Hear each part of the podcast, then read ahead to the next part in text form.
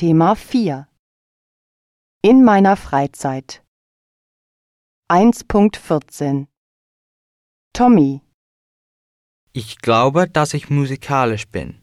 Ich spiele E-Gitarre und Bassgitarre und ich übe jeden Tag. Ein paar Freunde und ich spielen in einer Band, die Hard Rock Kids heißt. Wir spielen hauptsächlich Rock und Heavy Metal, wie zum Beispiel ACDC und Metallica.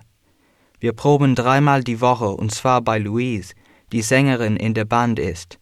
Ihre Eltern haben einen Bauernhof und wir können in einem Schuppen spielen, der weit weg vom Haus ist. Nur die Kühe können uns hören. Maddie Ich habe Sport im Blut. Ich bin absoluter Fan vom gälischen Fußball und Feldhockey. Ich bin sowohl im GAA-Verein als auch im Hockeyclub in der Schule. Wir trainieren zweimal die Woche. Dienstags und Donnerstags. Und ich spiele mindestens einmal die Woche Camogie. Am Wochenende haben wir oft Turniere. Und das nimmt viel Zeit in Anspruch.